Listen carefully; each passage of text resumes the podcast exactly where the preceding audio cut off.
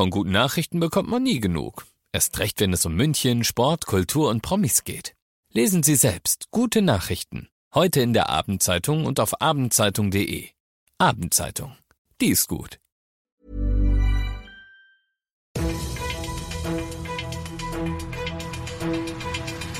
95 5 Charivari, das München Briefing, Münchens erster Nachrichtenpodcast. Mit Christoph Kreis und diesen Themen. Rückschlag für Kunst, Kultur und deren Freunde in München und Karlsruhe entscheidet über einen Fall aus Berlin und das wird auch für München bitter. Schön, dass ihr bei dieser neuen Ausgabe wieder mit dabei seid. In diesem Nachrichtenpodcast erzähle ich euch jeden Tag innerhalb von fünf Minuten alles, was in München heute wichtig war. Kriegt ihr dann jederzeit und überall, wo es die besten Podcasts gibt oder jetzt um 17 und 18 Uhr im laufenden Programm. Ist doch ungerecht. Läden dürfen öffnen und in den Kirchen dürfen Gottesdienste gefeiert werden und unsere Häuser sind zu. So oder so ähnlich werden sie gedacht haben, knapp zwei Dutzend Münchner Musikerinnen und Musiker, als sie vor den Bayerischen Verwaltungsgerichtshof gezogen sind. Sie wollten, dass der der Münchner Philharmonie und der Staatsoper erlaubt, wieder zu öffnen und sind gescheitert.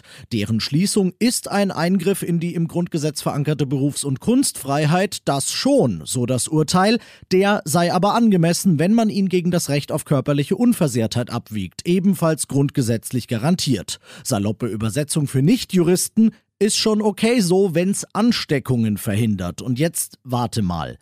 Religionsfreiheit. Ist das nicht auch ein Grundrecht, das man gegen den Gesundheitsschutz hätte abwiegen können? Oder die Versammlungsfreiheit bei Demos? Zitat aus der Begründung des VGH. Teilnehmer bei Versammlungen und Besucher von Gottesdiensten übten aktiv ihre Versammlungs- bzw. Religionsfreiheit aus, während der Genuss von Kunst und Kultur nicht von der Kunstfreiheit selbst geschützt ist. Wieder Übersetzung für Nichtjuristen. In den Gottesdienst gehen ist aktive Religionsfreiheit, ins Theater oder die Oper gehen keine aktive Kunstfreiheit. Die Interpretation überlasse ich euch. Wir kommen zu der komplizierten Juristerei Teil 2. Verfassungswidrig sei er, der Mietendeckel des Landes Berlin, urteilt heute Deutschlands oberste Instanz in solchen Fragen der Verfassungsgerichtshof in Karlsruhe.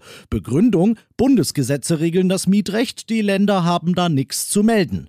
Ein schlechter Tag für Mieter in München, sagen die Grünen hier bei uns im Stadtrat dazu. Also für rund drei Viertel der Stadtbevölkerung ein schlechter Tag. Aber wieso? Nun, weil Karlsruhe damit endgültig festgelegt hat, dass die Bundesregierung die alleinige Gesetzgebungskompetenz hat, um gegen explodierende Mieten vorzugehen. Das heißt zum Beispiel kein sechs Jahre bayerischer Mietenstopp mehr. Ist nicht mehr möglich. Das Ganze hat nur ein Gutes, jetzt herrscht Klarheit.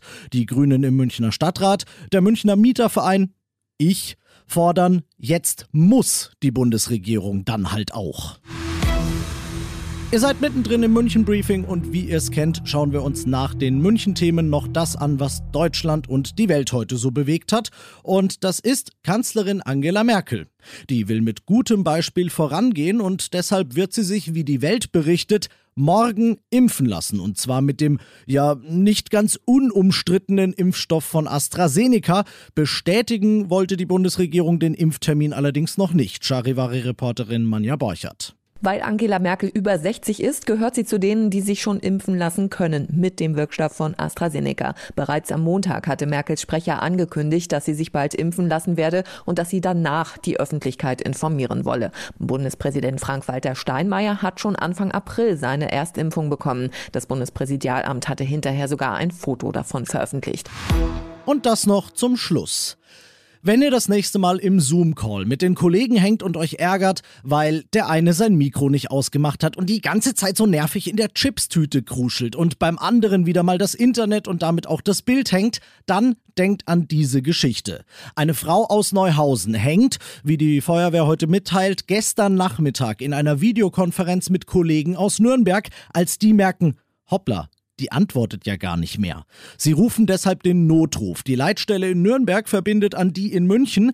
Die schickt den Notarzt los und die bewusstlos gewordene Frau wird rechtzeitig ins Krankenhaus gebracht. Obacht also bei der nächsten Online-Besprechung, ihr könntet ein Leben retten. Ich bin Christoph Kreis, macht euch einen schönen Feierabend. 95 5 Charivari, das München Briefing. Diesen Podcast jetzt abonnieren bei Spotify, iTunes, Alexa und charivari.de. Für das tägliche München Update zum Feierabend. Ohne Stress, jeden Tag auf euer Handy.